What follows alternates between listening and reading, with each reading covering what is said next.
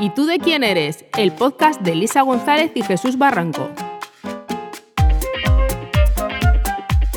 Hola, ¿qué tal? Bienvenidos y bienvenidas a un nuevo episodio de esta segunda temporada de ¿Y tú de quién eres? Encendemos los focos y los flashes de un nuevo episodio para recibir a un joven herreño natural del Mocanal que ha escalado la cima de las grandes pasarelas de moda y trabajado para grandes firmas y diseñadores de renombre. Su carrera no ha parado de crecer desde que en 2012 entrase de casualidad en este mundo. Con tan solo 31 años es uno de los modelos canarios con más proyección internacional, convirtiéndose en imagen de firmas italianas como Gucci, Tacuares 2, Antoni Morato, Alberto Guardiani, además de contar con una dilatada experiencia sobre la pasarela dentro y fuera de nuestras islas, como en la Milan Fashion Week, Mercedes-Benz, Madrid Fashion Week, Gran Canaria Moda Cádila o Tenerife Moda, entre otras. Ojito al apellido Herreño que ha dado la vuelta al mundo. Bienvenido, Mauri. ¿Y tú de quién eres? ¿Qué tal? Buenos días, eh, buenas tardes. Muchas, muchas gracias por invitarme, lo, lo primero de todo. Yo soy el, el chico de Mauro y Monse, de, del Mocanal, y el motor de mi vida. Los quiero mucho y estoy muy orgulloso de, de ser su, su hijo. Con eso cuadrado ya, ¿no? Hombre, antes de continuar llega el momento branding y nuestro agradecimiento infinito a Bragón Infraestructuras por apoyar este proyecto y convertirse en el patrocinador oficial de esta segunda temporada de ¿Y tú de quién eres? Abragón Infraestructuras es una empresa de la isla del Hierro que desde sus cimientos familiares ha evolucionado para convertirse hoy en día en un referente en Canarias en el ámbito de la obra civil. Abragón Infraestructuras ha ido construyendo una empresa única, manteniendo un enfoque claro, crear un equipo competitivo, formado y especializado, capaz de superar retos y atender las necesidades de cada cliente ofreciendo soluciones innovadoras con medios materiales modernos. Su enfoque en el bienestar de los trabajadores refleja una gran familia unida por el respeto, la pasión, la dedicación y el trabajo en equipo. Su compromiso genuino con la comunidad de Reña ha hecho que sea mucho más que una empresa de construcción, gracias al apoyo y respaldo de iniciativas locales, culturales y deportivas, así como emprendimientos sociales y proyectos innovadores. Desde aquí enviamos todo nuestro agradecimiento a Bragón Infraestructuras por su ferviente apoyo al podcast. Y nosotros seguimos con la entrevista. Mauri, por lo que hemos podido saber, tu entrada en el mundo de la moda surge por una bonita casualidad. Sí, una casualidad mmm, llevó a la otra y fue un poco así, un, cúmulo de, cosas, pero bueno, digamos que el primer contacto que tuve como tal fue en un, en un certamen de belleza con 18 años y eh, recién llegado a Tenerife. Eh, una amiga de aquí del Hierro también, pues se presentó que se llama Susila, entonces ella ya estaba ensayando y demás y me dijo que si quería pasarme por allí para, para, para, verla, estar con ella y que estaban buscando gente y demás. Y yo, bueno, estaba en una etapa de eso de, pues, de descubrir cositas y tal, y fui por allí.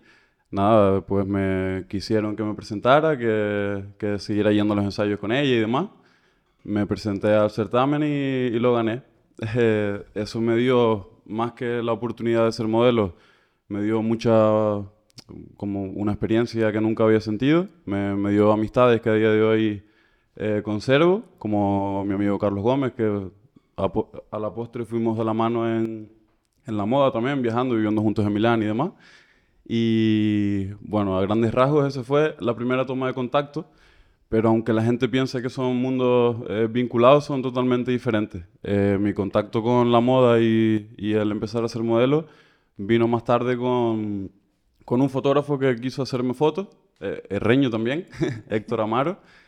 Y bueno, esas fotos eh, luego las vi una agencia y, y, ahí empezó todo un poco. ¿Y tú en algún momento, desde chiquitito, en algún momento tú pensabas o soñabas con, no sé, dedicarte al mundo profesional? O sea, cuando esta chica, te, cuando tu amiga te, mm. te, te preguntó y te dijo, oye, vamos a presentarnos, ¿Tú en algún momento pensabas? No, nunca. Nunca estuvo en mi mente que iba a ser modelo, ni me sentía oh, guapo, por así decirlo. Siempre fui un chico bastante reservado. ¿Y a qué te querías eh, dedicar de pequeño? Pues mira, nunca tuve una vocación, la verdad. Nunca, sí, me gustaban muchas cosas, pero nunca fui decidido por algo en concreto. Nunca tuve esa, esa suerte. Bueno, ¿y qué ocurrió entonces para que aquello no quedase una, en una simple anécdota, sino que una vez ya tú ganas este certamen, ya aparece esa, esa, esa pequeña carrera y empieza a despegar? Lo que te digo, fue luego a raíz de las fotos esas eh, y a nivel de Canarias, mi primer trabajo fue una cosita pequeña, un spot para, me acuerdo que en su, no sé si puedo decir la, la marca, ¿no?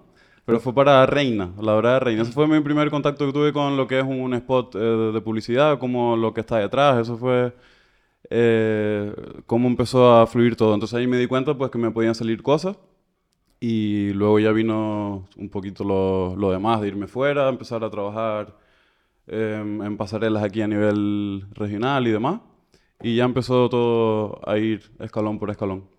Porque tú ya inicias así ese camino o te llaman, es como a lo mejor como el fútbol, ¿no? Que te fichan, te ven, te vieron en el certamen, te ojearon, te ficharon o tú eres el que ya decides empezar a, a buscar ese huequito. No, a, raíz del certamen no, no surgió nada de, de, relacionado con el, con el modelaje.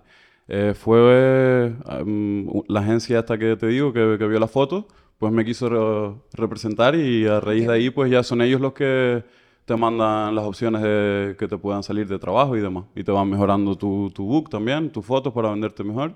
Y es un poquito así. Pero no fui buscándolo, fue más bien que me, que me llegó porque la agencia se puso en contacto. A lo que estabas comentando un poco eso, que te, te llama una agencia, ¿no? A partir de ese momento casi anecdótico, ¿no? Porque imagino que al principio eh, todo esto tenía que parecerte casi un entretenimiento, una afición, un momento divertido, ¿no? Una sucesión de, circunstancias curiosas que te adentraban un poco en el mundo de... Sí, sí, total. Lo, que me llamó desde el principio fue el, ambiente, era como... te lo pasabas bien. Hombre, hay, situaciones un poco que te dan un poquillo más de timidez y demás, pero al principio pues lo que me llamó era eso, el conocer eh, bastante gente y a la hora de trabajar pues es divertido, también tiene su parte divertida. ¿En qué momento eh, te diste cuenta que eso pasaba de ser una experiencia y que se podía convertir realmente en una actividad profesional a la que tú te podías dedicar con algo de, seriedad? ¿Hubo un momento en el que tú dijiste, espérate, que esto lo mismo me lo tengo que tomar de otra manera porque puede ser mi trabajo durante un tiempo determinado? Sí, ya cuando, cuando, cuando tu agencia te dice que te ve potencial para irte a una, a una agencia internacional o dar el salto a la península, o que ahí tienes agencias interesadas en, en diferentes partes del mundo, ahí pues ya dices, bueno, pues eh, puede ser que que tenga alguna cualidad que, que de verdad pueda explotar mejor y, decidirme a, a, trabajar un poquito más enfocado en, en, ese mundo. ¿Y fue una decisión que, que, te resultó fácil de tomar cuando surgió la oportunidad o le daba vuelta? No sé cómo se lo tomaron en tu casa ese momento de, mira, ¿te acuerdas aquello que te comentaba de las fotos? Pues resulta que, te vas a reír, pero tengo que ir a... Desde luego, mi madre potencial me vio siempre, eso seguro.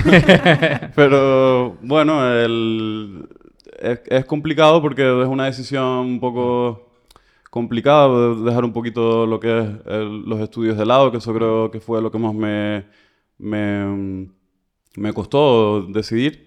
Pero una vez que tomé la decisión, pues fue todo bien, no puedo decir lo contrario.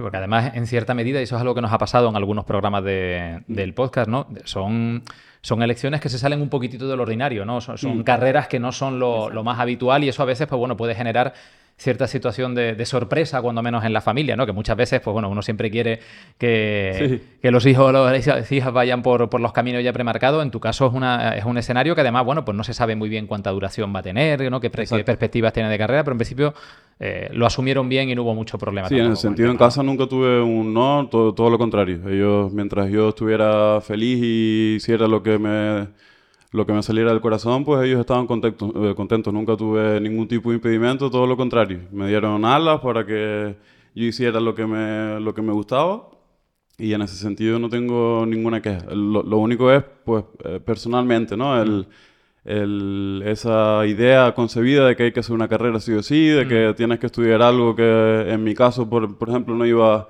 Eh, no me sentí identificado con lo que estaba haciendo, entré ahí porque, bueno, pues la porque cuando acabas aquí bachiller tienes que buscar una carrera y era un poco... Hmm. Fue un poco así y bueno, en ese momento decidí eh, dar el salto y mm, vincular mi vida por otro lado y, y hasta hoy. ¿Qué habías empezado a hacer cuando te fuiste? Relaciones laborales empecé. Llegué hasta tercero de carrera más o menos. Y a partir de ahí decidiste que bueno, que no era tu llamada y que preferías coger otros caminos, Exacto.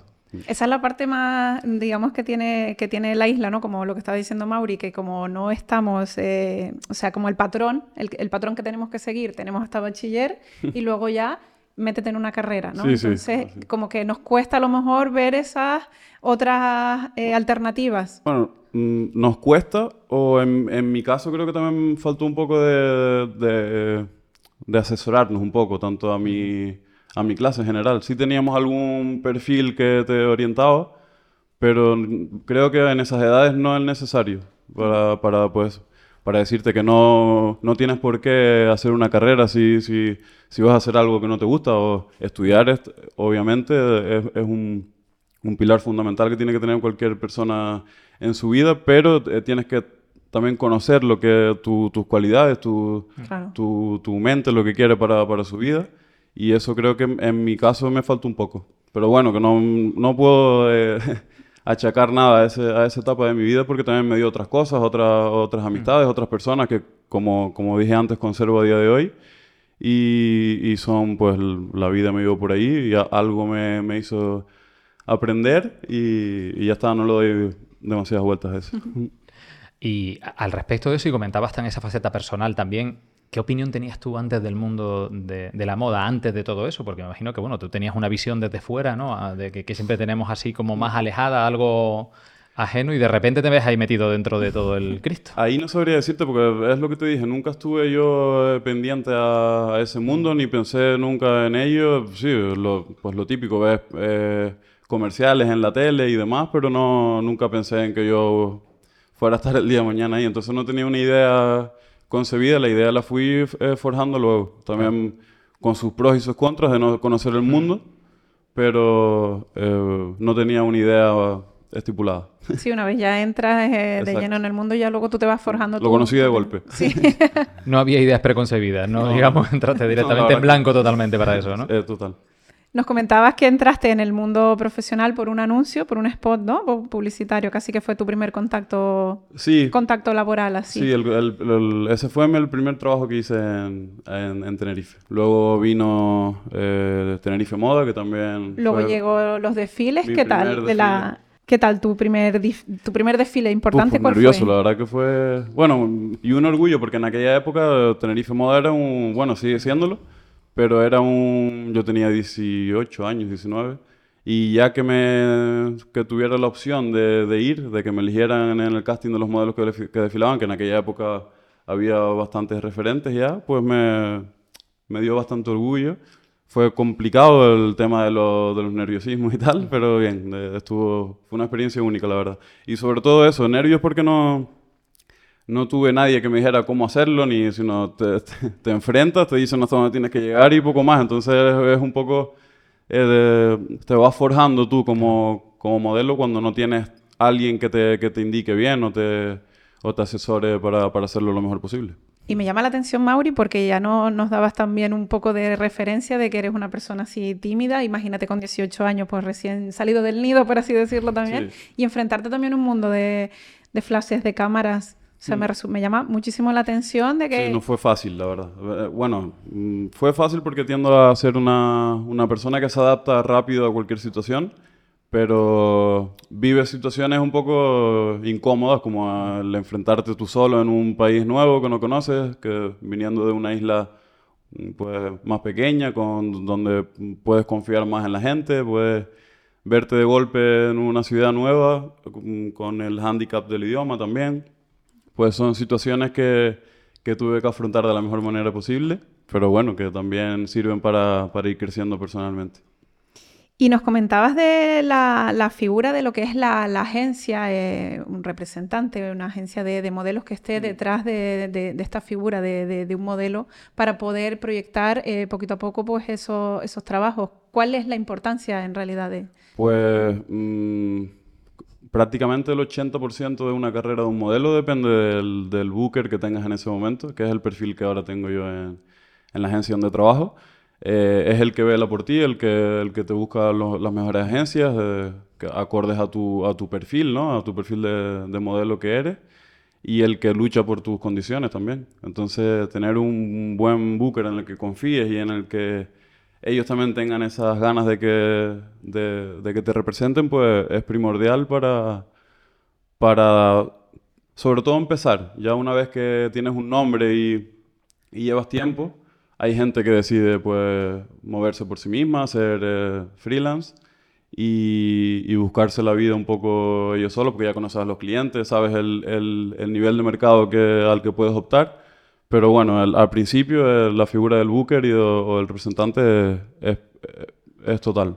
Nos comentabas que, bueno, un poquito fue en 2012, ¿no? Más o menos cuando empieza todo el, Sí, el bueno, inicio. mm, viajé un poquito más tarde. Vale. Eh, salí de Canarias un poco más tarde, pero sí, empezar más o menos 2012.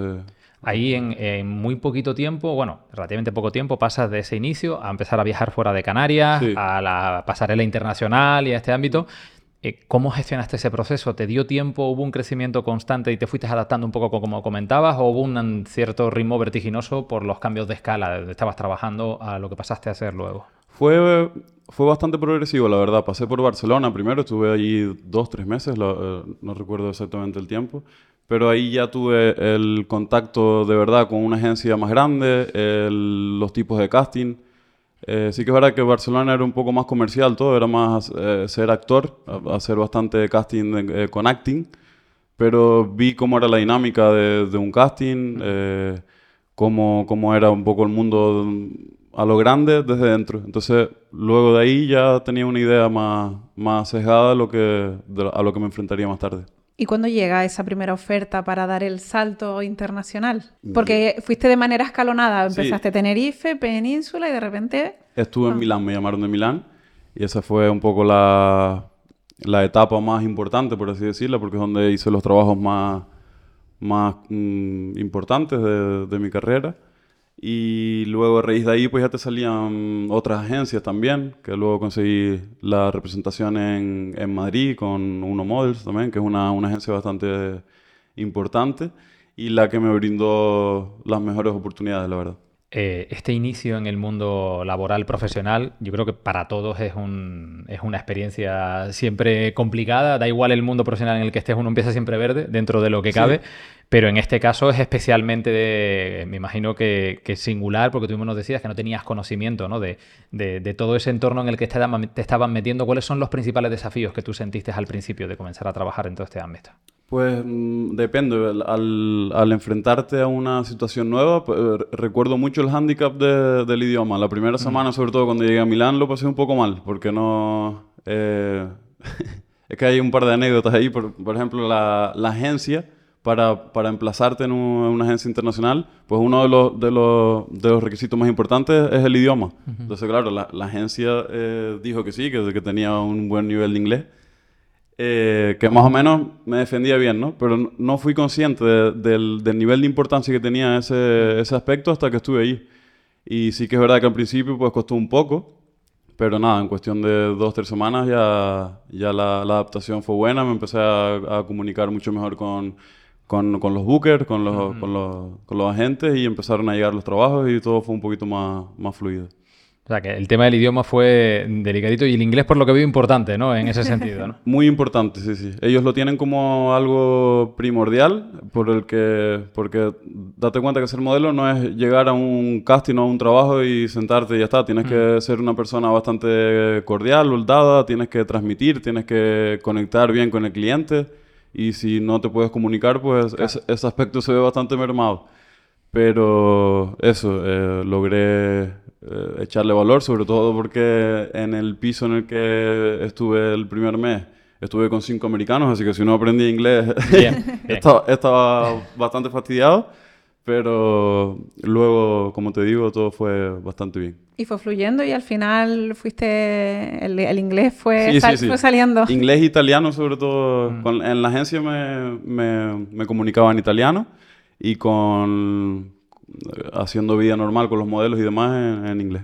Me imagino que además hace falta muchísima comunicación para toda, toda esa faceta y la- los matices, las sutilezas de lo que esperan de ti en el trabajo. Al final, si uno no tiene buena comunicación con... Sí, es un aspecto súper importante. No es simplemente ser, eh, tener unas cualidades para la moda y ya está. Eh, Tienes que conectar, ser eh, amable, educado, eh, pues eh, simpático también. No puedes ser una persona muy cohibida ni no hablar porque el cliente también valora eso, ¿no? M- más allá de que eh, te vea mm, importante para su marca, para la imagen de su marca, pues también quiere pasar un, un, un tiempo y un, y un trabajo junto al equipo, pues lo más ameno posible y que sea una jornada lo más llevadera posible.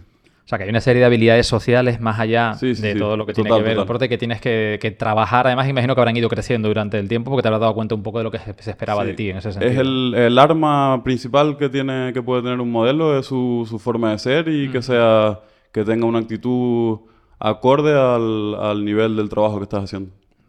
Y habiendo crecido en una isla como el Hierro, entiendo que la, esa transición de tu vida cotidiana a ese salto internacional, profesional internacional, ¿no? Entiendo, pero ya nos estás dando una pincelada que al final, pues, no te tampoco sentiste muy abrumado, sino que tiraste para adelante y... Sí, es que no me quedaba otra, tenía que tirar para adelante y luego tuve suerte con la gente que me tropecé, la verdad, no puedo decir lo contrario, y eso también, quieras o no, ayuda pero la, la, morriña de tu tierra y el, el, estar cerca de tus padres y demás, pues había momentos en los que sí pesaban bastante y, y se hacía un poco todo más cuesta arriba, pero eh, como, como, te digo, fue todo bien, gracias a Dios.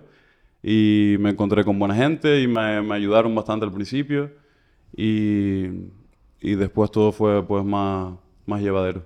Y entonces eh, seguimos así un poquito eh, la línea, nos cuentas que llega el momento más importante cuando llega esa llamada para ir a, Italia, mm. aparece lo que es el desfile en, en, Milán, aparece Gucci en tu vida. Sí, Gucci fue un, antes y un después. Yo estaba el primer mes que llegas, pues como te digo, mm, te tienes que dar a conocer, tienes que hacer mucho casting, mucho go and see, que, que es ir a ver a las diferentes marcas para que, para que te conozcan. Y, y, el primer mes es bastante complicado porque ves que no te sale mucho trabajo, que estás un poco agobiado, que no sabes si de verdad sirves, hay muchísima competencia, llegas a un, a un, casting y hay 300 personas, a todos los ves eh, guapos, ¿no? Los ves atractivos y dices tú, y aquí estoy yo con, con, con mi mochila y no sé, me generaba bastante inseguridad. Entonces, que te llame una marca como Gucci justo en el momento en el que quizás peor lo estaba pasando anímicamente, pues te, te da un chute de, de confianza y de, y de alegría para, para, continuar. ¿Y entonces esa reacción cuando ya te enteras de que vas a desfilar para ellos? Eh, realmente con Gucci eh, no desfilé como tal en, en una Fashion Week. Ah, eh, eh, para Gucci hice unos trabajos internos para su marca con todos los clientes mundiales de Gucci que van a ver la, la nueva colección. Entonces un, es, un, es un evento un poco más exclusivo dentro de la marca. Tienen un, centro bastante grande donde está su showroom y ahí tienen toda la nueva colección donde tú te la pruebas y lo, los clientes de todas partes del mundo lo ven y hacen sus compras para su, para su mercado en los diferentes países. Donde sí desfilas es en Milán. En, en Milán, pero para otras marcas. Y, y mi, mi, mi, desfile, eh, por excelencia, el que más relevancia le doy es el que hice en Cibeles, en Madrid, un poquito más tarde. Un, un añito más tarde, dos es un, tema interesante lo que acabas de comentar, porque nosotros tenemos un poco esa idea del desfile, ¿no? Como el evento público a la hora de mostrar la moda, pero nos comentas que hay mucho trabajo de, desfile, de modelizaje detrás entre la marca y los clientes principales de escribir lo que estabas comentando ahora, ¿no? Son unos encuentros más privados, que eso es donde se mueve mucho mercado, me imagino. Claro, claro. Dentro del mundo de la moda no solo es desfilar o que te hagan fotos, mm. hay, hay, hay muchos más trabajos a los que puedes optar. Pero en, mi caso es el de showroom, era, era un poco así, venían clientes de todas partes del mundo eh, tú te veían con la ropa puesta, pues diferentes looks que te van poniendo. Sí que desfilé para ellos, pero en un, en un evento más exclusivo con, con, la, con las marcas dentro, pero no abierto al público general, sino un poco más exclusivo para ellos. Por eso comentabas ahí que, claro, la, relación, el trato con el propio cliente es más cercano, me imagino, que en un desfile en el que a lo mejor estás como mucho más alejado, ¿no? De, de todo el público que te rodea. Sí, ahí estabas cara a cara con, con el cliente constantemente y, y se, se, pasaba súper bien porque la gente tiene una idea preconcebida de que, de que eso es súper serio, super, pero es un ambiente súper cordial, súper alegre y estábamos eh, yo junto a otros 25 o 30 modelos y, un montón de anécdotas, lo pasábamos bastante bien, la verdad. Eh, y oye, cuando estabas ahí en Italia, eh, ¿te preguntaban o decías que eras de hierro? ¿Eso no surgía? ¿Lo soltabas cuando podías? si no surgía, intentaba buscar la coletilla lo, lo, antes posible para decir que era del hierro. Eso era mi... del hierro y, de Canarias. Siempre hmm. intenté llevar el nombre en, todos los lugares en los que estuve. Para mí es el principal orgullo que tengo en, en mi vida. Y si tuviera que volver a nacer y coger todos los aspectos que, que tengo ahora, sin duda el primero que cogería es volver a, nacer aquí y, y, llevar el nombre de la isla por, por, donde, por donde estuviera. Ya con eso cerramos el podcast. Madre mía, qué bonito, por favor. Qué guay. Eh, a este respecto también, hablando precisamente un poco de esas ideas, de la, proyección que, tenemos o que, genera la moda en los demás, en los que no conocemos este mundo, la gente tiene una idea como un poco idealizada de la profesión de, modelo, ¿no? Porque, bueno, se desconoce a veces todas las complejidades del trabajo que hay detrás y lo mismo que tú estabas comentando antes, ¿no? Cuáles son las habilidades que tienes que desarrollar, etcétera. Si tuvieras que describirnos un poco cómo es el día a día de un, de un modelo profesional, ¿cómo lo harías? Entendiendo que hay muchísimas opciones distintas ¿no? a la hora de hacer el trabajo. Eh, el día a día pues, depende del mercado en el que estés, sobre todo. Yo, estuve en, Milán, estuve en Asia. En cada lugar es, es, diferente. Tienen un sistema de trabajar diferente y cada lugar tiene sus cosas buenas y sus cosas malas. En Milán, por ejemplo, era bastante estresante el nivel de casting. Eh, estaba. Y si no llegabas a un casting, enseguida la agencia te llamaba. Yo no sé cómo, cómo se enteraban, pero, oye, no fuiste a tal casting. ¿Y, cómo lo sabes? Estoy, estoy yendo. Eh, entonces era un poco estresante en ese sentido. A lo mejor tenía 20 castings en, un día, eh, teniendo que conectar por toda la ciudad con el metro, que así para arriba y para abajo. Era un poco complicado. Y, y si no eres una persona fuerte de mente o un poquito con sentido común, pues tiendes a, caer, como, como vi muchos casos de cuando llegaba a casa y un compañero pues lo veía incluso a veces pues triste, ¿no? Porque en un determinado casting un director de casting le dijo que, su pelo no, no, no, le gustaba. Eh, hay situaciones en las que tienes que ser un poco fuerte, sobre todo cuando haces tanto casting y ves que no tienes a lo mejor una respuesta a, a esos trabajos, que no consigues trabajo, que pasaba mucho. Pero eso no quiere decir que, que, no sirva, sino que tienes que esperar tu momento y, que, y ser un poco paciente. Pero no todo el mundo tiene ese, esa, e, ese poder ¿no? de, de, de, sentirte seguro en determinadas situaciones. Y eso es un poco lo, lo que más mm, vi que costaba a, a, muchas personas, sobre todo jóvenes, que al final es, es, complicado, ¿no? Que, que, a nadie le gusta que lo rechacen. Hmm. Y, y, se viví situaciones un poco desagradables en ese sentido. Luego otras muchas muy buenas de que el director de casting era genial y, y te cogían y, y lo pasaba súper bien. Pero eso, cuando no era así y no sabes muy bien por dónde, por dónde ir o cómo, o cómo afrontar esa, esa situación, pues te puedes ver un poco abrumado, sí. Porque ¿qué tienes que hacer en un casting, Mauri? ¿Qué hay que hacer? Depende, hay casting en los que tienes que ir un poco preparado porque sabes que tienes que actuar, entonces tienes que prepararte un poco eh, el acting. Y otros en los que simplemente presentarte, te hacen, siempre te hacen preguntas, te, sacan bastante información para ver un poco cómo eres, cómo, cuál es tu actitud. Por eso dije antes que es tan importante. Eh, les gusta ver tu energía también, cómo, cómo eres, cómo hablas, si tienes eh, poder de comunicación. Entonces, mm, es un, depende un poco del tipo de casting. Vale, y luego ellos ya miran también lo que comentabas de si otros compañeros también se buscan un poquito también eso, pues cualidades físicas. Sí, también miran. Eh, hay, hay, marcas que, que se cejan en un determinado perfil, pues cada marca tiene su, su perfil. La gente tiende un poco a pensar que ser modelo es sinónimo de ser guapo y no tiene nada que ver los mejores modelos y los más cotizados son los que son los poco comunes, los perfiles poco comunes que tú no estás acostumbrado a, ver. Por ejemplo, un albino. Pues un albino que además sea alto y, tenga unas, unas medidas eh, acordes, pues, pues probablemente sea un, modelo bastante cotizado. ¿Por qué? Porque es diferente, es lo que busca una marca, sobre todo en la alta moda.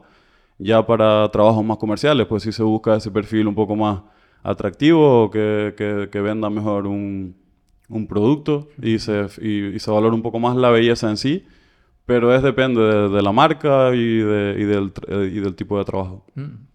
¿Y has notado en el transcurso de todos estos años cómo ha ido cambiando esa parte que nos estás haciendo referencia, esa, esa diversidad que se ha ido abriendo más, que ya no es algo que buscan más fijo como antes a lo mejor la supermodelo de los años 90 y demás que buscaban patrones más o menos así iguales, sino que ahora ya Sí, yo, yo justo empecé cuando estaba todo eso en el, en el tránsito, porque ya estaban, estaban saliendo ya la, la imagen de modelos eh, cuando no eres solo modelo, sino a lo mejor eres un deportista. Entonces ya se empezó a, a, introducir la, el perfil del influencer, ¿no? El que influencia sobre mucha gente. Y eso empecé a vivirlo yo cuando, cuando, cuando empecé a, a trabajar y sí que se ha, ha cambiado mucho en, esto, en este tiempo, que ha pasado poco, pero ha cambiado mucho. Mm. Bueno, un poco más o menos, ¿eh? que ya, ya, ya... Sí, a lo tonto te iba a decir, parece que pasado poco, pero llevan añitos. añitos, ¿no? Mira, Retomando un poquitito una de las cosas que, que comentabas antes, ¿no? De- a nivel de sacrificio que tiene esta profesión, porque al final sacrifica vida personal, ¿no? Esas agendas de, de esos calendarios de casting que tiene de cada día y demás, y que exige un nivel de fortaleza mental muy, muy importante, ¿no? Hace dos programas tuvimos aquí a, a Ida Balman también, que Aida, del mundo decir, artístico. se- Sí, ella, lo, sí. Lo vi, lo vi. ella nos hablaba un poco de esa faceta en la que, bueno, yo decía que como actor tienes, eh, sabes que va a haber mucho no, interiorizas que van a existir muchos no, pero eso tiene una, una carga luego sobre, sobre el ánimo, ¿no? Porque vas a muchos castings, realizas muchas actividades y tienes que tener la fortaleza para aceptarlos y cuando se prolonga una racha de, de no conseguir los trabajos que te apetecería, pues eso lógicamente genera un desgaste emocional que no todo el mundo sabe llevar. Sí, ¿no? sí. Quien diga que no, miente porque a nadie le gusta que te, que, que te rechacen. Eh, sí que es verdad que a mí nunca me afectó demasiado, sino siempre le di el valor en su justa medida. Tampoco me iba la vida en ello, en que alguien me dijera que no me quería por su marca, ¿sabes? No, no le di ese, ese valor, pero sí, sí vi lo que puede generar en alguien al ver a compañeros fastidiados y eso sí que no me gustaba nada. Eh, lo pasaba mal por ellos. Entonces, pues siempre fui un poco el compañero que le sacaba, pues lo intentaban tranquilizar y demás. Pero sí que va mermando, sobre todo porque es un mundo súper eh, eh, con mucha incertidumbre. Porque si no trabajas, quieres o no, estás ahí para trabajar y para hacer dinero. A nadie le gusta que, que- que no te salgan esas oportunidades. Entonces, eh, lo peor de, de esa parte es la, lo que te puede llegar a, a- a hacer pensar, ¿no? En, bueno, pues a lo mejor lo mejor es retirarme, irme y buscar otra, otra salida y punto. Pero ¿Llegaste a plantearte eso 100%. en algún momento? sí, sí, en algún momento sí. So- Sobre todo porque llegabas a un lugar, eh, hacías tus raíces, ¿no? Conocías a mucha gente, te caían muy bien ciertas personas o estabas trabajando bien y tenías que irte o te mandaban a, a otro país. Entonces era como siempre estar empezando de cero constantemente y eso era algo que no, que no me gustaba nada. Pero bueno, por el camino dejas amistades, dejas eh, experiencias y, y al final pues todo eso suma. Y hasta que llegó el punto en el que pues tanto cambio, eh, sí me gusta, está bien, pero durante un, tiempo. No soy una persona que le guste tanto esa incertidumbre ni estar siempre pensando en cómo será el siguiente mes. Entonces es, un, un mundo complicado en ese sentido. Eh, por estar en la rueda puedes seguir, puedes seguir viajando en diferentes mercados, conoces diferentes lugares del mundo. Esa es la, la parte buena que tiene la moda también, que puedes ir, mm, moverte alrededor del mundo eh, muy fácil pero también desgasta psicológicamente y, y llega un punto en el que a mí, yo más de dos meses fuera de, de aquí, sin ver a mis padres, me costaba mucho. Entonces, bueno, llegó el momento de, de cambiar ese, ese estilo de vida y centrarse un poco, sin dejarlo de lado, porque sigo haciendo cosas, pero ahora desde otra vertiente. ¿Y tu carácter, Mauri, también lo has ido cambiando acorde a todo ese aprendizaje que, que tú has ido haciendo? De cuando empezaste con 18 años, entiendo que, que habrás entrado en, en, sí, en un mundo así de, de, incógnito, ¿no? Y luego te has ido moldeando poquito a poco. Sí. ¿Tú lo has notado? ¿Tú lo has percibido? Sí, sí lo he notado, sí lo noté bastante porque como te digo, siempre fui bastante tímido o reservado, estar de cara así al público expuesto, pues me costaba. Y eso lo fui puliendo, eh, em, tuve que adquirir esa, esa parte de la que hablábamos antes de, de ser un poquito más eh, dado, ¿no? Con la gente, ser, abrirte un poco más, que me sigue costando, pero eh, lo he pulido y a día de hoy pues sí, sí creo que me vino bien en ese, en ese aspecto. Y hay cualidades que tú desconocías de ti mismo y dices, mira, pues esto me, me ha hecho ser así o me, me he vuelto de esta manera. El, el adaptarme rápido a cualquier situación es lo, es lo que me di cuenta de que, que era algo que me gustaba saber que lo tenía. Pues, tengo que irme, tengo que volver a empezar, tengo que afrontar esta situación de nuevo y pues lo llevaba de la mejor manera posible y lo afrontaba sin, sin ningún problema. A nivel de, bueno, estábamos comentando antes, ¿no? Tanto viaje, tanto cambio, eso afecta a nivel familiar, a nivel de círculo social, dificulta eh, todo, ¿no? Las amistades, tener pareja, dificulta un montón de cuestiones. Sí. ¿Cuánto de soledad hay en esta profesión? Porque por lo que nos cuentas tienes la posibilidad de conocer mucha gente, pero esos vínculos están expuestos en cualquier momento a no tener necesariamente que romperse, pero sí que verse obligados a, una separación, a un alejamiento, dependiendo del trabajo, ¿no? Totalmente. Eso, es otro punto también que, notaba, que quieras o no, eh, tu círculo de amistades que, que tienes pues, de, toda la vida o en Tenerife cuando estaba, eh, por mucho que se intente tener el mismo contacto que como si estuvieras en casa, pues Em, no, no siempre lo logras, ¿no? Entonces eh, te, te, vas distanciando inconscientemente porque ya hablas menos o, estás menos al día y, eso sí lo he notado también y se me hacía un poco complicado. Era algo también que me, que me afectaba bastante. Y comentabas también antes que es un, un factor que era una cierta incertidumbre, ¿no? la falta de estabilidad. Lo comentamos también con Aida el otro día cuando, cuando hablamos de este tema, ¿no? porque entiendo que eso, tú tienes una, agenda, vas dependiendo de los trabajos mm. que te salen, pero no siempre tienes regularidad en los trabajos o en el nivel de ingresos que tienes y eso tienes que gestionarlo también como puedes. ¿no? Hay meses muy buenos o en los que trabajas bastante y sabes que, que ya puedes estar un poco más tranquilo pero otros meses que no trabajas tanto. Entonces tienes que siempre ir jugando con, con, con cuándo trabajas, cuándo no, y es un poco bastante, genera bastante incertidumbre ese aspecto. Pero si te administras bien y, y, más o menos eres, eh, sabes el tipo de mercado en el que puedes eh, trabajar bien, pues es, es, es, ir buscando la temporada y ir buscando el trabajo, pero nunca, nunca te va a faltar ese, ese nivel de ingresos si tú lo, si tú lo propones y lo, y lo sabes eh, llevar a cabo. Eso encaja un poquitito con lo que te preguntaba antes, Elisa, porque lo que sí vemos es que has ido aprendiendo un montón de competencias vitales, digamos, durante el camino, ¿no? Porque tanto adaptarte a nuevos entornos como gestionar la incertidumbre como parte de tal, al final es un aprendizaje permanente. Es lo que más valoro de, de, haberme dedicado a lo que me dediqué y me dedico. Es el, el, conocerme y el haber madurado tanto en determinados aspectos de mi vida. Que siempre estaré agradecido a eso porque me hizo ser mejor al final. Una parte también de, soledad tiene esta profesión, ¿verdad? Sí, mucho, mucho de soledad. Encima me coincidió en una etapa en la que tenía pareja, pues eso también eh, merma un poco, te sientes solo y, lo que hablábamos antes, ¿no? Al final, cuando pasan más de tres meses es como, eh, de verdad quiero estar aquí, estar siempre por arriba y por abajo, lejos de lo que de verdad importa, ¿no? Que al final es tu familia y, tu, y tus amistades y, tu vida, en, en resumidas cuentas. Y eso que nos estás contando te ha llevado a tomar la decisión de actualmente eh, a dedicarte, sigues en el mundo de la moda, pero has disminuido un poquito más el ritmo frenético de los desfiles y has buscado esa estabilidad. ¿A qué te dedicas hoy en día, Mauri? Pues de la misma manera que me llevó lo de ser modelo, me llevó lo de ser eh, booker ahora en, en, la agencia Olé Group en Tenerife.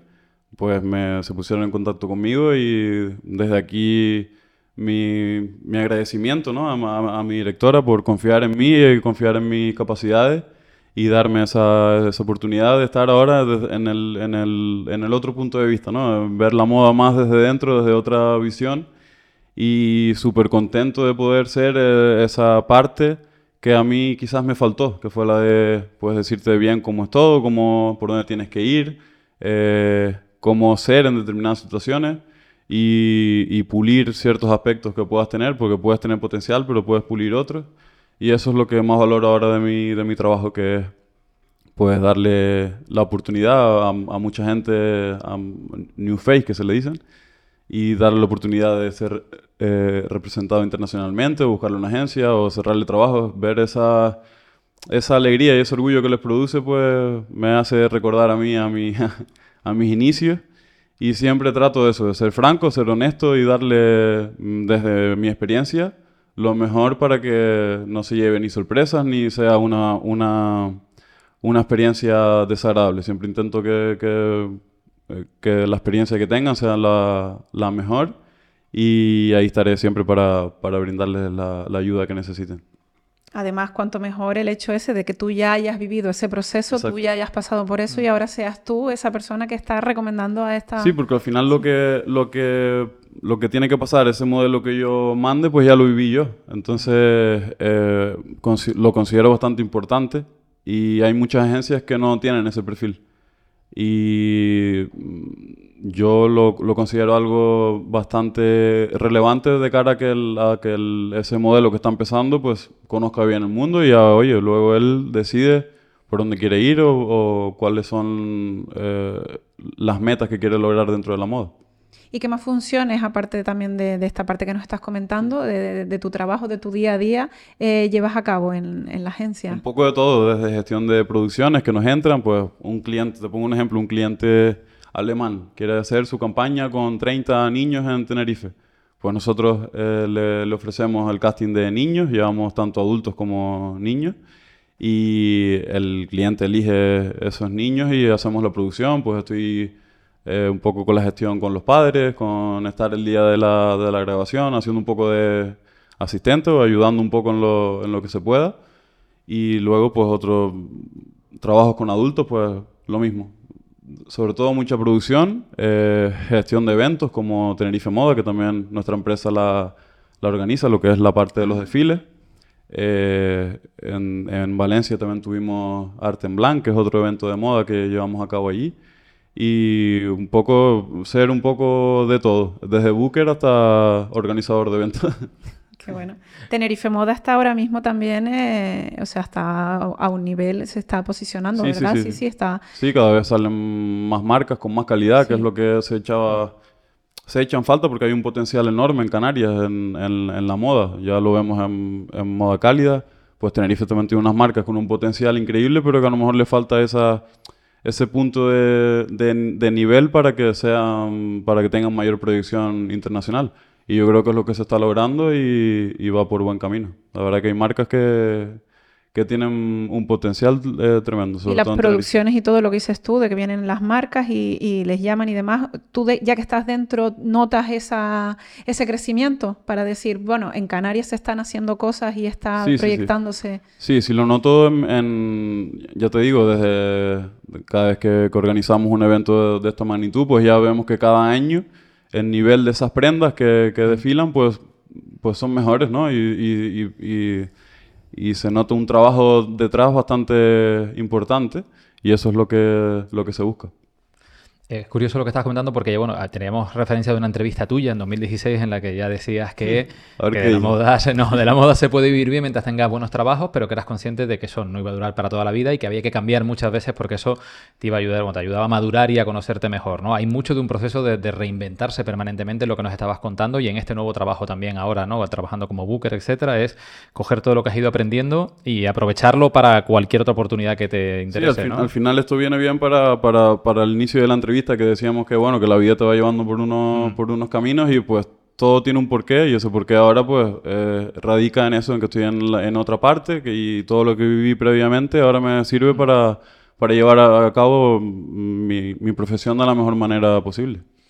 Me llama la atención porque nos señalabas antes algo que, que curiosamente yo por lo menos no lo, no lo sabía y es que, claro, no todas las agencias a lo mejor le dedican el mismo tiempo a, ayudar, a orientar, a asesorar a esos modelos que tienen, ¿no? A la hora de entender un poquito por dónde pueden mm. trabajar. Y tú ahora sí tienes esa oportunidad de hacerlo, pero entiendo que tú viste mucha faceta de, ser autodidacta también en su momento, ¿no? De tener que ir aprendiendo a veces eh, por tu cuenta, ¿no? En mi caso sí, tuve que aprenderlo más o menos a, base de, caminar y de tener trabajos y de ver lo que te pide el fotógrafo. Con los fotógrafos aprendí bastante, son los que dentro de la moda son, considero que, son los más importantes, para, porque tienen un, un nivel de, de, sacar un potencial a cualquier tipo de situación increíble y eso la marca lo valora bastante y están bastante cotizados los, los fotógrafos. Me sorprendió bastante el nivel de los fotógrafos en general en mi, en mi carrera, la verdad. Y además viste que ellos tenían un conocimiento ¿no? de, todas esas situaciones que tú podías ir aprendiendo por el camino. Sí, es que al final hacían, muchos de ellos hacían hasta de director artístico, o sea, te, decían, cómo posar o cómo, qué actitud adoptar. Y según lo que te decían, pues son cosas que te servían a ti también, ¿no? Para, para llevar, para plasmar en otros trabajos futuros. Entonces, la verdad que en ese sentido sí tuve que ir poco a poco, ir quedándome con, con tips. para plasmarlos luego en, en otros trabajos. Y ese cambio que, que, has vivido ahora a nivel de trabajo, ¿no? de cambiar un poco tu, tu ubicación, ¿no? al otro lado casi del de, espejo en este sentido, ahora te da una cierta estabilidad más vital a, lo- a la hora de viajar un poco menos, de no tener tanto, tanto movimiento, y eso te acerca más al hierro, porque tú cada vez que puedes, mijo, eh, ¿qué, qué tiene el hierro que hace que vengas cada vez que puedes? El hierro tiene, como decía antes, pues todo. Tiene, tiene el pozo de las calcosas, tiene, tiene a mi perro, tiene a mis padres y tiene eh, a- al final a mis amigos de toda la vida. Y tiene eh, la magia que tiene la isla, ¿no? Que al final es llegar y, y te sientes una persona renovada. Parece un tópico, pero es que es verdad. que te vas a- En mi caso, yo me bajo del avión y digo, bueno, pues ya estoy... Se me van todos los problemas que pueda tener, se me va... La mente se me alivia. Y, y- y llegar aquí es estar en casa y, estar feliz, que es lo más importante. Es ese chute de energía, ¿verdad? Como Sí, que, sí, sí. que uno necesita. Sí, sí, lo- yo por lo menos lo, lo, lo siento mucho eso, ¿sabes? Estoy, aunque pase tres, cuatro días, ya me voy para donde tenga que ir con, con una energía nueva, un- una, una, una forma de ver las cosas diferente y, y lo valoro bastante eso. Y nos has dicho, el hierro tiene el pozo de las calcosas. ¿Qué tiene el pozo de las calcosas? El pozo de las calcosas es... Esa es mi joya y mi, y, mi, y mi mayor orgullo, porque al final la casita que tenemos abajo, pues, eh, se hizo con, mucha, con, con mucho sacrificio. Era un, era un niño y recuerdo muchos momentos de, de ese proceso que ahora puedo valorar y, y disfrutar como, con, con- con la gente que más quiero y, y con, con, todo, con todas la- las anécdotas que tengo ahí, porque al final ahí eh, fue mi infancia y está siendo ahora mi vida, porque como decíamos antes, cada vez que llego al hierro me meto ahí y de ahí no salgo, pero bueno. Hay que eh, buscar a Mauri en el pozo de las calcosas. Sí, sí, sí. O no buscarle y dejarle tranquilo, que es una de las opciones que probablemente... También, también. Claro. Comentabas que, bueno, entiendo que además de la familia, eh, a pesar de tanto viaje, de tanta distancia, has conseguido mantener un poco lo que era tu, tu círculo de amistades, los amigos de toda la vida de aquí y sigues teniendo ese contacto, ¿no? Con la gente Sí, con sí, la que sí. estabas antes. Sí, la verdad que eh, agradecido, la verdad. Considero que tengo un círculo de amigos bastante, bastante bueno desde, desde que soy niño y es algo que, que no, que no me gustaría perder bajo ningún concepto, la verdad. Y vemos que el tema de la tradición también lo tienes bien afincado porque cuando puedes te escapas para venir Es que no a puede ser tocar. embajador, es Quintero. es eh, reño ahí, autóctono con su pozo de las calcosas. Y además también... tiene- Tocas con los bailarines, con te los vienes para la bailarines. bajada. Pito siempre lo tengo en, en Tenerife y cuando todas las tardes un ratito vuelvo loco ahí al edificio. Pero sí, sí, sí me gusta venir porque al final es, es, es lo que he hecho desde pequeño y es una es algo que me emociona bastante cuando, cuando toco junto a pues familiares, amigos, no sé, es, es algo que tengo bastante arraigado y que considero una fiesta impresionante, súper, súper súper bonita, súper emotiva. Eh, es solo mencionarlo y te, se, te, se te eriza, ¿no? la piel. Y es algo que espero... Y porque siempre que puedes también aprovechas a venir a tocar con el grupo de, Sí, sí, de sí. bailarines, sí. Sí, eh, eso a veces por agenda se complica un poquito más, pero cuando puedo, pues sí, sí me gusta venir a tocar con, con el norte, sí. ¿Tú ya sabes tocar algo? No, no, no, yo soy eh, mal chicha y esas cosas así poco reño. Lo vemos, lo Eso te vemos. pones en un par de tardes, eso. Eso me y pongo contigo en un pa- en- la quedamos en Santa bajada ahí al caer. Mauri, y, y hablando así un poquitito, pues, más la proyección a futuro, ¿hacia dónde te ves tú en, en unos años? ¿Hacia dónde piensas dirigir eh, tu, tu carrera, tu profesión? Eso, pues, la vida me ha dado tantas vueltas que no, que no, no tengo algo, una meta marcada, pero bueno, eh, la verdad que estamos teniendo bastantes proyectos con, con, con la agencia en la que estoy trabajando ahora. Y, y uno de esos proyectos que me gustaría llevar a cabo en un futuro es traer aquí la moda al hierro, pues de la manera que sea, pues haciendo un, un desfile con algún diseñador de renombre que pueda que, que le apetezca hacer aquí un desfile con modelos profesionales. No sé, considero que puede ser una, una meta que me puedo marcar y que me haría ilusión también llevar a cabo. El hierro se ha abierto al cine y se puede abrir también a, Y la- puede abrir las a la producciones moda. de moda. Y a lo sí. que quiera, porque el hierro tiene un potencial increíble que ahora eh, se está viendo más reflejado, ¿no? Tiene más repercusión, pero siempre lo ha tenido y me alegro de que, de que la isla tenga esa, esa, esa imagen, ¿no? De cara al exterior. Siempre y cuando no te llenen mucho el pozo de las No, calcosas. no, no, eso, esa eh, parte hay que eso conservar. no. Vale, Ni tanto ni tampoco. Vale, vamos a liar. Con lo que ya sabes y has aprendido en todo este tiempo, ¿qué le dirías a alguien que quisiera dedicarse al mundo de la moda? pues que se asesore bien y, y- y busque la persona que más confianza le, le puede inspirar y para que le cuente bien un poco cómo, cómo es todo y no se lleve luego... eh, es que es un mundo que, que, que a veces eh, tiende a mirar mucho lo superficial, ¿no? Al final la imagen.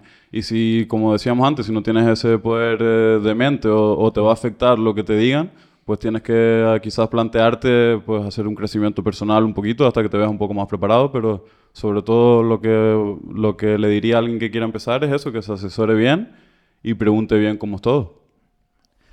Vamos a hacerte ahora una ronda de preguntitas rápidas aquí, Elisa y yo, ¿vale? Tú contestas. Sí, Miedo me obvio, pero... Ah, no, que va. Ah, no. ¿Qué es lo que desearías haber sabido cuando comenzaste tu carrera y nadie te contó? Los porcentajes que se, que se lleva la agencia. No, clarito, listo. Sí, sí, yo, eso era algo que me, que, que que lo- me, me generó bastante eh, curiosidad, ¿no? Porque al final no, no lo sabes, tú crees que vas a trabajar ahí, punto, pero claro, la agencia que te representa, pues también... ¿Un modelo, un Sí, modelo es autónomo? O sea, ¿qué figura? Sí, es? puede serlo. puede serlo. Eh, Es lo que mejor puede hacer. Porque si no, por agencia estarías contratado como en plantilla, por así decirlo. Eh, Sí, bueno, no en plantilla como tal, pero sí se llevaría un porcentaje quizás a lo mejor un poco mayor que si eres autónomo. Vale. ¿Qué mito común sobre tu profesión te gustaría desmentir? Mito. Sí. Hombre, siempre ha estado ahí eh, o siempre he escuchado como que es un mundo oscuro y, y demás. Yo no, nunca tuve esa, esa percepción, todo lo contrario, me rodeé de muy buena gente. Eh, los clientes siempre se portaron fantástico conmigo, nunca tuve ningún problema de ese sentido, o algo turbio, la verdad que no. Pero como en todo mundillo, pues hay su- tiene sus partes buenas y sus partes malas. Ya es cosa tuya, pues la que quieras elegir. Yo nunca tuve ningún problema y es algo que desmentiría. Que no digo que no exista, pero que yo no lo viví, entonces no, no puedo hablar mal sobre eso. Bueno, y no sé si encaja con la siguiente, pero no, ¿qué idea tiene la gente de la moda que una vez dentro te has dado cuenta de que no, que, que eso no... Pues eso y, y- y que, y que se tiende a, a, a enjuiciar a la gente por el tema, es- por, por el simple hecho de ser modelo. O, o- o pensar que eres rico, o, o que eres un creído, un chulo. un- Eso es algo que, que también me di cuenta de que no es así, porque el- el- los modelos mm, muy reconocidos que pude conocer son personas normales, muy humildes, muy naturales y que incluso tímidos, ¿sabes? Que al, al final eh, no tiene nada que ver ser modelo con ser un prepotente o ser, o ser un creído o ser millonario, como, como mucha gente cree. ¿Cuál ha sido el mayor reto al que te has enfrentado y el mayor logro que tú sientes haber, eh, haber logrado? en Dentro de la carrera? moda. Sí, dentro de la moda. El mayor logro, lo que más orgullo me generó fue def- desfilar en, en la Mercedes-Benz Fashion Week en, en Madrid. Madrid. La verdad que fue una, una, una experiencia brutal, desde por ver cómo era todo, la, la logística, cómo estaba todo organizado, la profesionalidad de, de- de cualquier persona que trabajó allí. Me sorprendió muchísimo el despliegue que tienen ahí montado. No, pues ahora casi ya me pisaste la siguiente, porque era Sí, de todas la las respondió. pasarelas en las que has desfilado, ¿con cuál te quedas y cuál es tu favorito y por qué? ¿no? Bueno, pues vamos a cambiar y vamos a decir eh, moda cálida, porque el primer año que me llamaron, moda cálida es, un- es- es una pasarela bastante con, con bastante prestigio. Y fui muy jovencito y eh, encima recuerdo que fue que me perdí la bajada por, el, por estar allí trabajando. Y lo recuerdo, mi primer año lo recuerdo mm, con mucho cariño porque era un niño y, y verme ahí, pues la verdad que me generó bastante orgullo y, y me gustó, la verdad. Y ahora que estamos hablando de desfiles, dentro de lo que no se ve y se puede contar, el famoso backstage, que, ¿cómo es aquello ahí detrás? ¿Es tal cual como lo muestran en las pelis frenético, la gente insultándose o no sé qué, corriendo todo el mundo para arriba para abajo? Para nada, es el momento, si está bien organizado el evento, el backstage es algo tranquilo. Eh, quizás el único momento un poco así de estrés es cuando tienes varias salidas dentro de un mismo, dentro de una misma marca, cuando estás desfilando. Por ejemplo, sales en el número 3 y vuelves a salir en el 7. Pues ese cambio, si no, si no te das prisa, eh, puede quedarse la pasarela vacía porque tú no estás preparado. Entonces ahí sí que grita un poco más el, el, el- el- director o directora que esté en ese momento en, en el desfile. Pues sí tienes un poco más de estrés. De resto, nada. Tienes la peluquería, tu maquillaje con tu tiempo de sobra, te cambias y estás en un ambiente bastante distendido con tus compañeros y esperando, eso sí, con un poquito de nervios hasta que llegue el momento. Pero es un momento tranquilo. Y dentro de este mundo, Mauri, ¿quién es la persona más famosa a las que has conocido? Así un poquito todavía para, para saber, para lugar. Eh, así que me venga em, Andrés Belencoso, co- coincidí con él en un trabajo en, en Madrid. Blanca Padilla en Moda Cálida también. Y, y Jessica Goicoechea son así los perfiles que creo que son los más famosos. Que, que recuerde, la verdad. Qué guay. Eh, y nos comentabas antes eh, la- la- las funciones, los, los trabajos, los diferentes trabajos dentro de tu profesión, pasarela, fotografía, showroom, ¿con cuál te quedas? Yo me quedo con, con el momento de desfilar. Eh, es un es un subidón que te da bastante guay y se pasa bien. Al final estás en unas jornadas con, con amigos que desfilando con, con gente que no ves en todo el año y que siempre coincides ahí con, con, con esas personas. Y el momento en el que sales a desfilar, pues está, está guay, se pasa, se pasa divertido. El- las fotos también tiene su parte eh, divertida y te lo pasas bien, pero cuando es en exterior y, y hay gente alrededor, pues yo lo pasaba un poco mal. Lo pasaba mal porque siempre está la típica persona que se pone ahí delante tuya, vamos a ver qué está haciendo este chico aquí.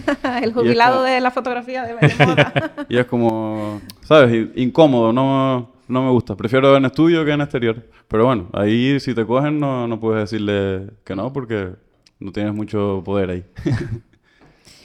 Una pregunta de tendencias. ¿Cuál es la tendencia que ha pegado fuerte y que más odias? Ahí no sabría decirte. La verdad que nunca he sido ni de tendencias ni de estar a la última en, en la moda. Entonces no, no sé decirte, pero una tendencia que me haya que no me haya gustado. Que a lo mejor la has visto y dices, "Ay, esto no me lo pongo ni de broma o algo así. ¿De ropa? Sí. sí.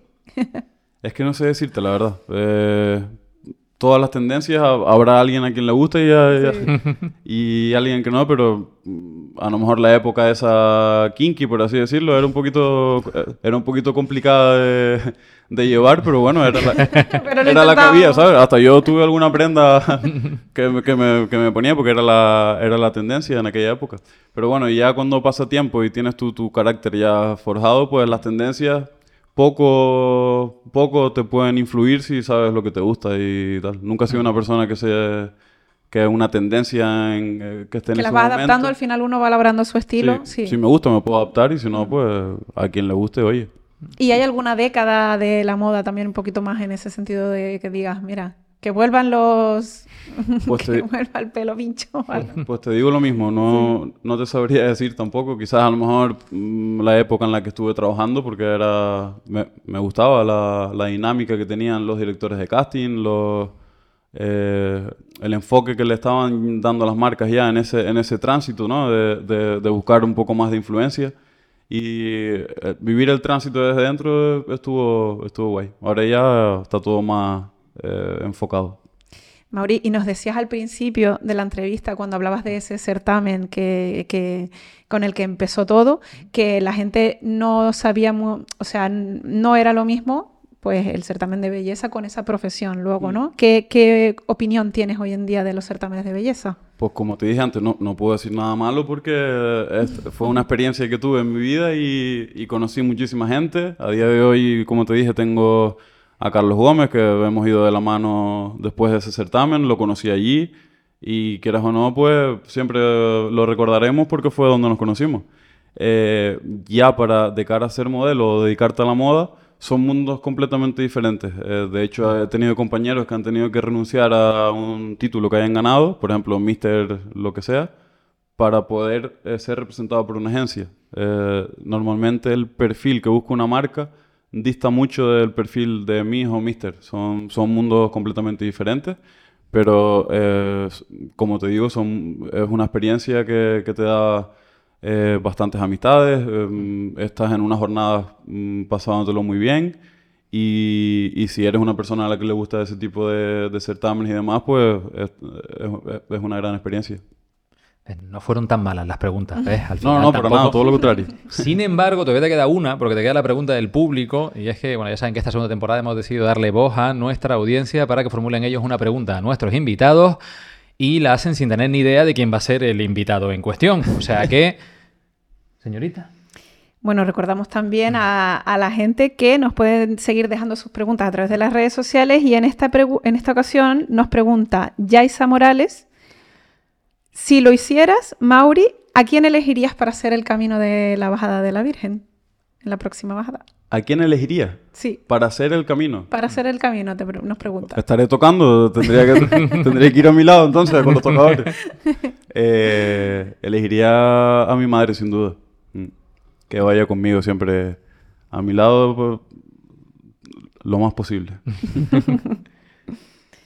Pues nada, Mauri, que te decimos que muchísimas gracias Sí. por, por aceptar, por venir, por querer participar en este podcast, en esta entrevista. Para nada, gracias a ustedes, de verdad.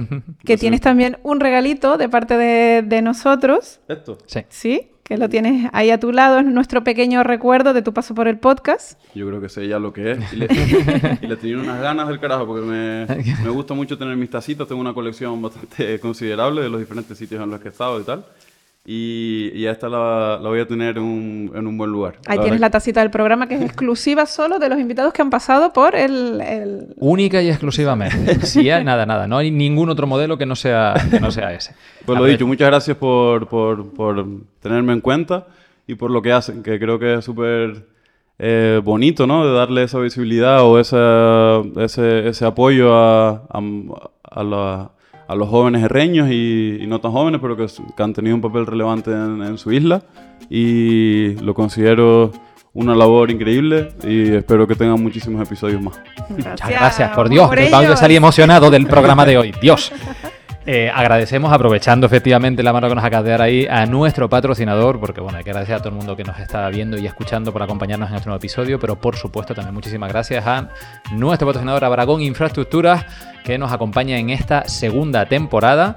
Eso sí, recordamos también a todo el mundo que no se olviden de darnos un like, de suscribirse, de dar la campanita para que le lleguen todas las notificaciones en YouTube, de seguirnos en nuestras redes sociales, de dejarnos comentarios si les han gustado, de dejarnos comentarios si no les han gustado, de, bueno, eh, también escucharnos si quieren o pueden en todas las demás plataformas de podcast, de podcast como Spotify, como iVoox, Apple Podcast, etcétera. Muchísimas gracias a todos. Y nosotros nos despedimos hasta el próximo episodio de ¿Y tú de quién eres?